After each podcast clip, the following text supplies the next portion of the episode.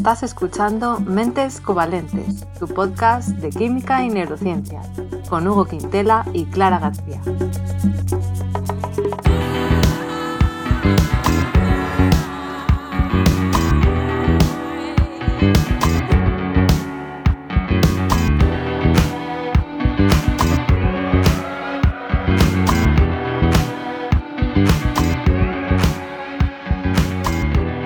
Bienvenidos al episodio 33, el segundo especial de verano con píldoras divulgativas fresquitas. Hola Hugo, ¿qué tal? Hola, el último quedó una píldora gorda, pero bueno, a ver si esta es más pildorita que pildorona. Píldora que hace falta agua, ¿eh? sí, sí, esto de, gramo de, paracetamol ahí que se te queda trancado entre las amigas. Bueno, vamos a ver hoy si nos queda una pildorita más ligera o, o parecida, pero bueno, sigue siendo interesante, aún así.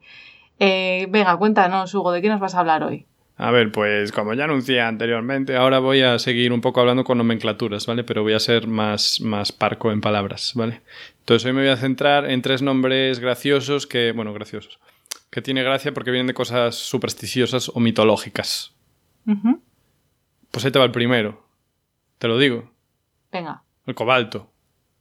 Vale, ni idea. Vale, el cobalto es CO. Porque el carbono C ya estaba cogido, entonces pues con el cobalto se puso CO. Y el nombre deriva de la palabra, adivina de qué, de qué país, qué país sería el que acuñó este término. O sea, un país que empieza por co. No, no, disculpa. O sea, ah. los ciudadanos de qué país acuñarían este término, ¿sabes? Porque siempre te pregunto, adivina quién descubrió tal cosa, ¿sabes? Ya.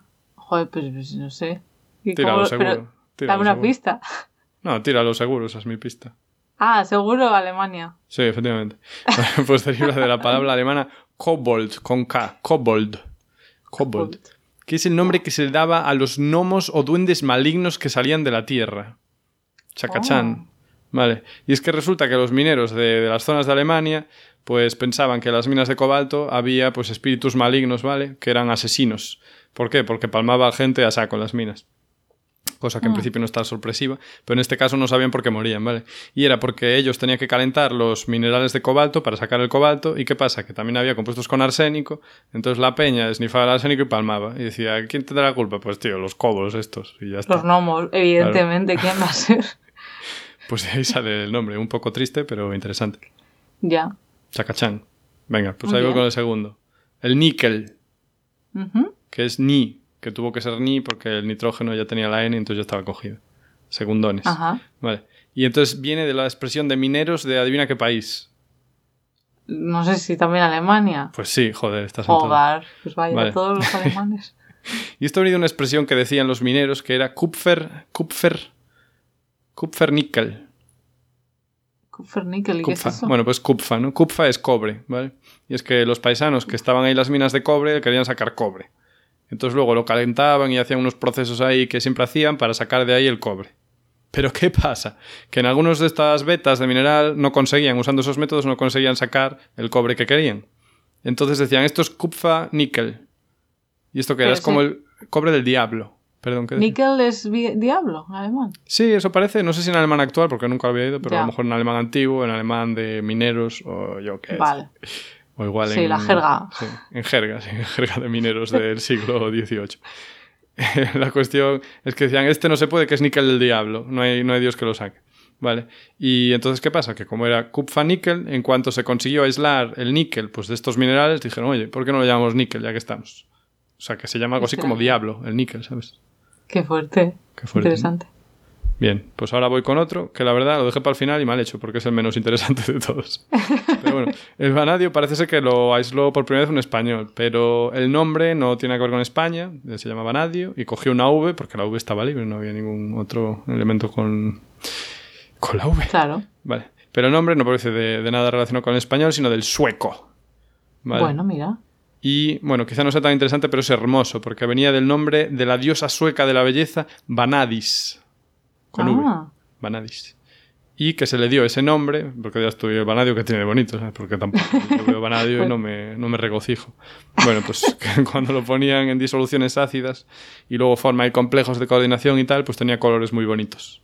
Y dijeron, pues lo vamos a llamar Vanadis. Bueno, es bonita la historia. Es bonita. Pero las otras son como más graciosas. Bueno, y además fue un español, para variar, que no fue un alemán el que lo descubrió. Cierto. no está mal. Que los alemanes, madre mía, ¿eh? potencia mundial. La otro de Europa. Bueno, pues esta es mi pildorita de nomenclaturas, de elementos. Estupendo. Muy bien, pues ahora voy yo a hablar, que ya anuncié en, el anterior episodio que seguiría hablando del tema de la energía. Y es que es algo que se pregunta mucha gente, si usa más energía nuestro cerebro cuando estamos haciendo una tarea cognitivamente difícil que cuando estamos de tranquis, ¿no? Entonces sí. sí. ¿Tú qué crees, Hugo? Pues yo espero que sí. Espero que sí. Pues mm. más, la respuesta es más un no que un sí. Eh, o sea, al final puede ser que algo mínimo cambie, pero vamos, yo la gente, los investigadores que he ido hablando de esto, se dicen que no, que eso no, no funciona así. Entonces vamos a ver por qué. Entonces pensar duro sale gratis casi. Sí, o sea, no vas a adelgazar pensando mucho. bueno, claro, eso no, pero... bueno, pues eh, en el episodio anterior hablé de lo de que nuestro encéfalo usa un 20% de la energía del cuerpo y algo que tenemos que tener en cuenta es que el cerebro nunca se apaga. Esto no es como un ordenador, que digo, venga, lo pongo a dormir o lo apago y, ya está, ¿no? No consume energía. Incluso cuando estamos durmiendo, nuestro cerebro está trabajando, ¿no? De hecho, mientras dormimos se consolidan algunos recuerdos, también se eliminan toxinas del cerebro, también podemos soñar, o sea, eso no sale gratis, eso necesitas energía para mantener eso ahí furrulando, ¿no? Y bueno, pues eh, eso es una de las cosas que tenemos que tener en cuenta. Así que bueno, mientras, mientras dormimos, que sepáis que se utiliza casi la misma energía que mientras estamos despiertos. Vaya derroche. Bueno, también, a ver, algo se ahorrará, pero al final. estás con el programa de limpieza y tal, y, y fragmentación de disco y tal. Pasando el antivirus. actualizaciones. Es verdad, joder, muy bien, sí, sí. Qué analogía. Todo eso.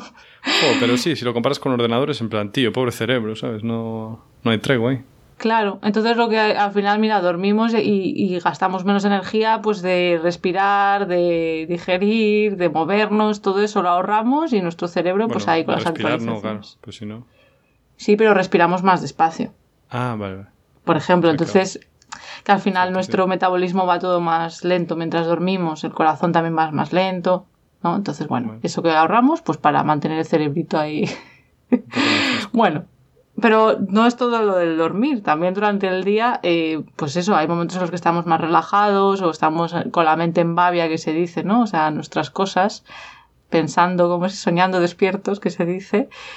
Y la cosa es que tampoco tenemos la mente en blanco cuando estamos en ese plan, ¿no? O sea, al final lo que sueles hacer es pensar pues en lo que has hecho, en lo que vas a hacer, lo que te gustaría hacer, o sea, estás pensando. Siempre estamos pensando en algo Incluso cuando estás meditando estás pensando en algo que será por la respiración o sentir eh, el contacto de la silla con tu cuerpo, etcétera. Vamos. Qué sexy. Entonces, eh, además de eso, hay que tener en cuenta que nuestro cerebro siempre está en constante vigilancia, por lo que pudiera pasar. O sea, tú estás de tranquis, pero si de repente ves algo o oyes algo que indique peligro, tienes que saber responder rápido. Así que nuestro cerebro está ahí un inciso aquí. Sobre esto de los peligros, yo viví en Nueva York y desde entonces, si veo alguna cosa por rayo del ojo, ya pienso que es una cucaracha. ¡Hala! Antes no me pasaba. Qué fuerte. Estabas traumatizado. De alerta. Sí. Bueno, ya se me está yendo, ¿eh? porque ya fue hace un par de años. Pero, joder, tremendo eso. ¿eh? Bueno, y las personas que han sufrido algún tipo de experiencia así un poco traumática, a nada que veas algo que te recuerde un mínimo a eso, ya se te dispara el sistema de alarma, porque al final es eso que estamos... pasa eso a pequeña escala, ¿sabes? Sí, sí, es un poco... Terrible. Sí, sí, similar. Y bueno, aparte de esto, lo que decía antes, de que nuestro encéfalo pues también se encarga de que respiremos, de que nuestro corazón lata, de regular el ciclo menstrual, que esto también lo vimos en su día, en el episodio de la píldora, de que tengamos sed. No, yo ¿Eh? no vi nada. lo comentamos, ¿no? Sí, sí, pero... y lo de que tengamos sed también. Bueno, que hace muchas cosas, ¿no? Nuestro, nuestro, cerebro está ahí a tope siempre. Y bueno, es verdad, esto sí, que es verdad que cuando una región concreta del cerebro está más atareada, tiene que hacer, ¿no? Porque luego dentro de nuestro cerebro, aunque esté todo conectado, sí que hay regiones que se encargan preferentemente de algunas cosas, ¿no? bueno, hay algunas regiones más especializadas. Entonces, bueno, si estamos haciendo una tarea que implica esa región, pues sí que sus necesidades energéticas de esa región van a aumentar y esto a la vez es lo que nos permite utilizar la técnica de resonancia magnética funcional porque eh, al final lo que estamos midiendo con esa técnica es cambios en oxigenación en sangre porque pues va más sangre con más oxígeno a esa región y eso lo podemos medir con la resonancia magnética. Vale, pero al final el rollo global... Claro, al final esa señal, aunque nosotros seamos capaces de detectarla, ese aumento de oxígeno local es más o menos, eh, bueno, no llega ni al 8% normalmente. Ah, Entonces es una señal pequeñita, pero que somos capaces de detectar. Entonces, al final, pues eso, eh, le das un poquito más a una región y en ese momento otra que no está involucrada o necesita menos, pero al final, pues todo el cerebro está funcionando todo el rato. Así que la respuesta sería esa que aunque estemos pensando mucho o haciendo un problema de matemáticas o estudiando para un examen, nuestro cerebro no está consumiendo más energía que cuando está haciendo tareas más sencillas, al menos es lo que hasta ahora la comunidad científica parece pensar, estar de acuerdo, ¿vale? Y esto tiene sentido por lo que dijimos, ¿no? De que en realidad, como las, todas las neuronas tienen que estar ahí en tensión eléctrica, ¿no? Todo el rato como preparadas para saltar, eso igual es lo que consume más energía, entonces aunque no las uses, como tienen que estar preparadas para usarse, pues eso es lo que les está... Es como tener un motor al ralentí, ¿sabes? Hmm. Como que todas las neuronas tienen el motor encendido para por si quieren arrancar. Bueno, también es verdad, sí que para mantener el potencial de membrana en reposo eso también requiere energía, pero sí que es verdad que parecía que era más en, el, en la sinapsis en sí, cuando se está produciendo el impulso nervioso, o sea, que cuando no lo estás produciendo no necesita, o sea, eso no está consumiendo tanta energía, pero es verdad que, bueno, que bien. Así que, bueno, hasta aquí mi primera pildorita, te devuelvo la palabra. Joder, las pildoritas, ¿eh? Pues muchas gracias, muy interesante, la verdad, nos acabas de desmontar un mito. Pues yo voy con otro. Esto no es tan pildorita, es un poco píldora, ¿no? No diría pildorón. Pero bueno, la otra vez hablamos de los medicamentos que más pasta producen, ¿vale? Y ahora quiero hablar de los compuestos químicos que se producen más en cantidad en el mundo. En vale. fechas más o menos actuales. Compuestos químicos, no medicamentos, ¿no? Correcto, sí. Porque, claro, medicamentos que producirás un par de toneladas, ¿sabes? Pero tampoco produces ahí. Entonces, ahí, ahí te voy. El primero que te voy a decir es el cuarto que más se produce en cantidad. Recordemos que somos 6.000, o perdón, 7.600 millones de habitantes más o menos. Igual ya 7.700, pero bueno, a, grosso modo. Si escuchas esto hace un año, pues menos. La cuestión. el cuarto compuesto que más se produce, ¿qué crees que es orgánico o inorgánico? O sea, basado en carbono o no. ¿Qué más se produce? Sí. Joder, pues eh, inorgánico. Pues estás colado. La verdad es que la pregunta no es muy buena, porque voy a dar cuatro y de esos cuatro pues van dos y dos. Vale, el ah. cuarto es orgánico y es el propeno. Propeno.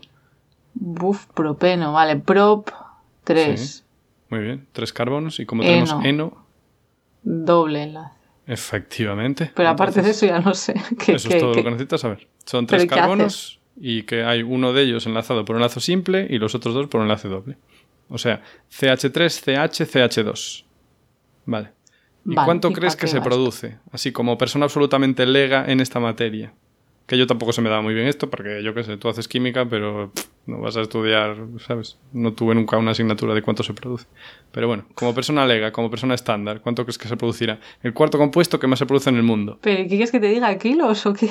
No, eh, dime en millones de toneladas. Ya para que una idea. Por Dios, ¿qué más se van estas cosas, Hugo? Esto, esto no es justo. Además, que yo no sé si, ese compuesto pesa mucho, pesa poco. Ya, eso también influye, es verdad. Venga, dime un número del 1 al 1000 en millones de toneladas. Gracias por ponerme una escala, porque si no me pierdo. Venga, te digo 300. Vale, bueno, te pasaste de largo, ¿vale? No te llevas el premio, no te llevas el escaparate. Es que, pero esto es un efecto cognitivo, que si me das un marco de referencia que el 1000 es el máximo, claro, claro. pues yo ya me vengo arriba. un poco, sí.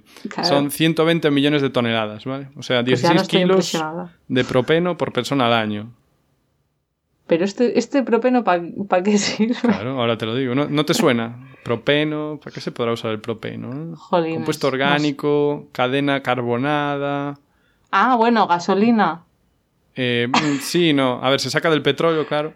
Pero eh, se utiliza para producir plásticos, ¿vale? Si te digo polipropileno, Claro, Claro. polipropileno. Ah, qué mal. O sea, estoy quedando fatal, ¿eh? Pero esto, esto es el No, calor. es que esto, si no es tu campo, es difícil también.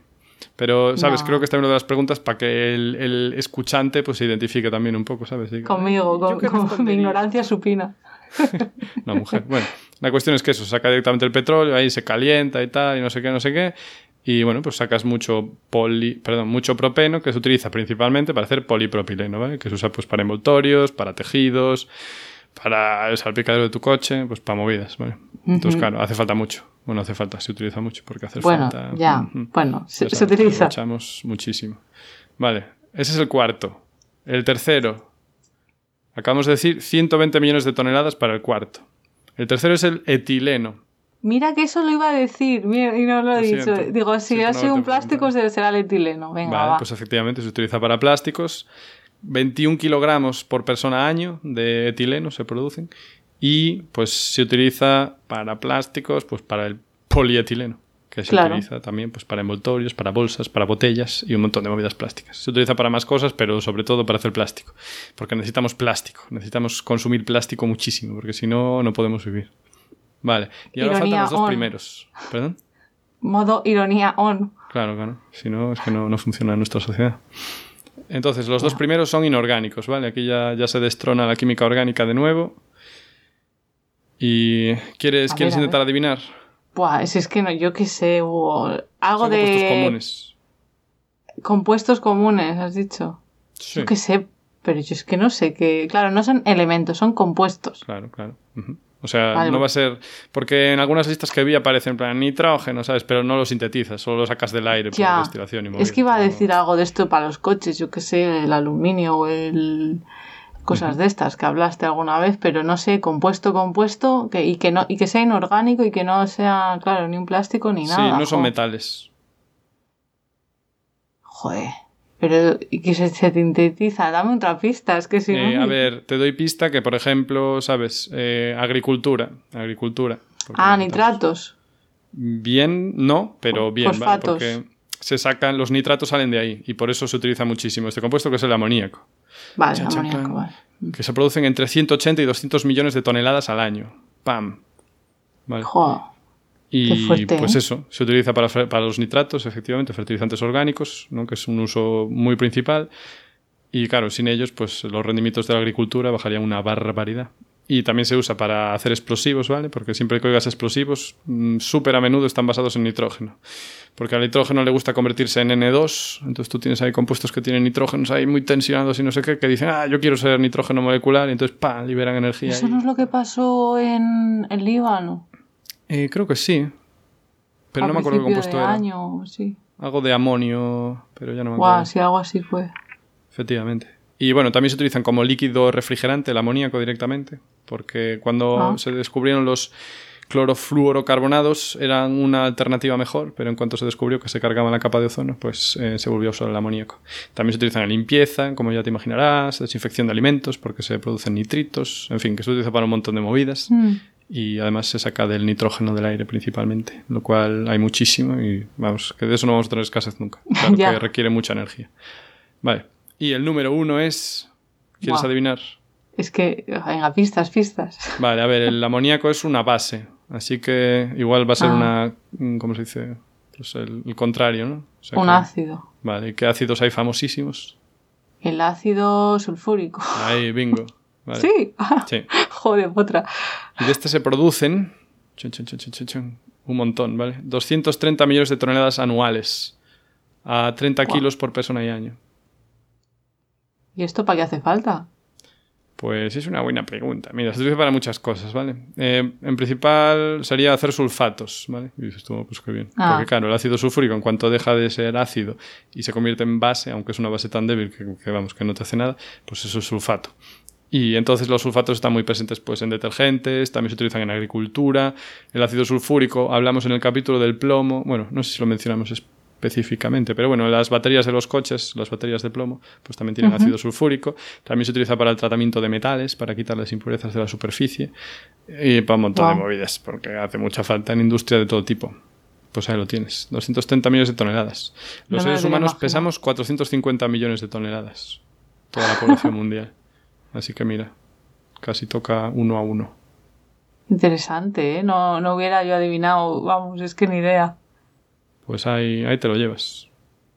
Muy bien, oye, pues hemos aprendido un montón. Pildorita. Pues yo voy a desmentir un mito que seguro que hemos oído muchas veces, que es lo de que el azúcar nos vuelve, o sobre todo a los niños, hiperactivos. No sé si lo habías oído. Sí.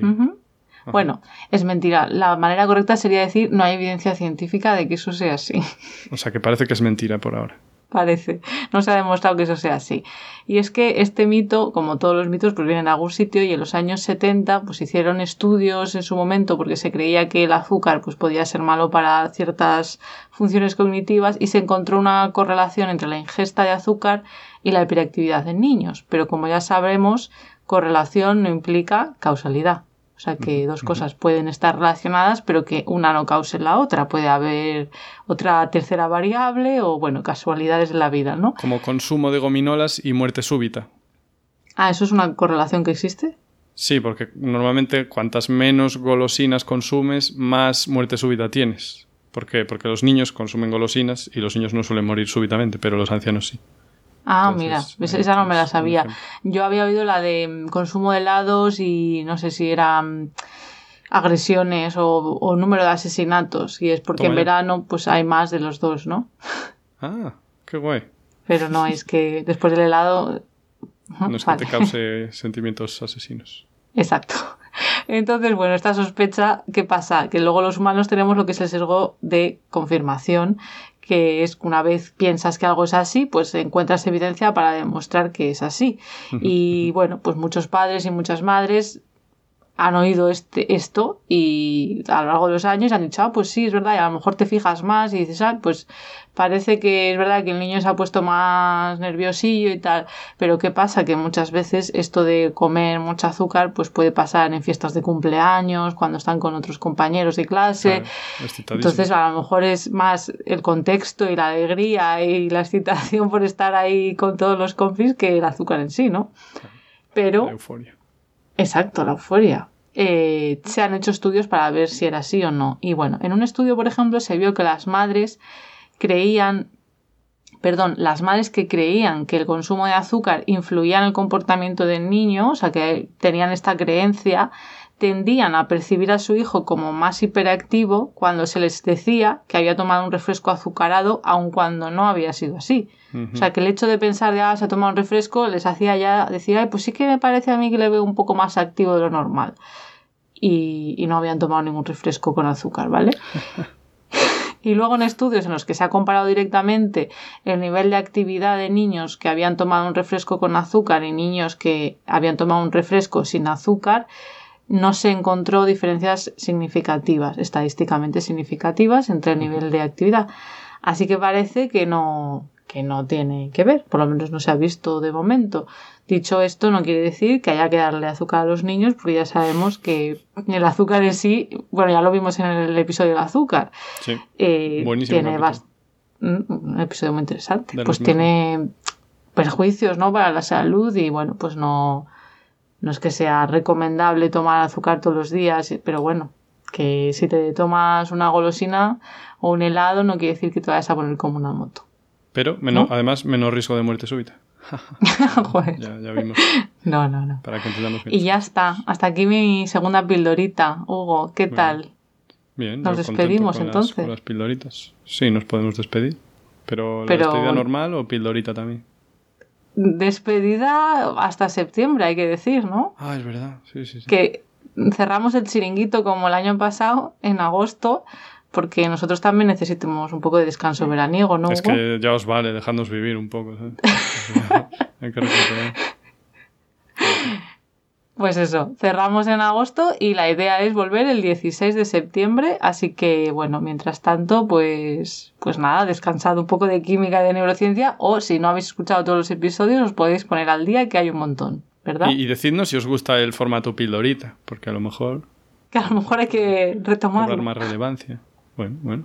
Eso, dadnos vuestra opinión. Nosotros leemos los comentarios en Twitter, en Instagram, eh, vamos, los mensajes privados y públicos y los emails, ya sabéis que podéis escribirnos a mentescovalentes.gmail.com, ¿vale? Máximo 400 palabras. escuchamos vuestras peticiones y, y vuestra opinión en general. Así que nada, nos vemos a la vuelta en septiembre, como el cole. Y, nada, que lo paséis bien, que disfrutéis. Y bueno, como siempre, las notas con las referencias estarán en la web de Podcastidae, la red de podcast a la que pertenecemos. Si queréis apoyarnos, podéis darle al botón de suscribirse, podéis darle a me gusta, dejarnos comentarios, nos podéis seguir en redes. En Twitter estamos como arroba cobalmentes y en Instagram y Facebook como mentes covalentes. Hasta septiembre. Hasta septiembre.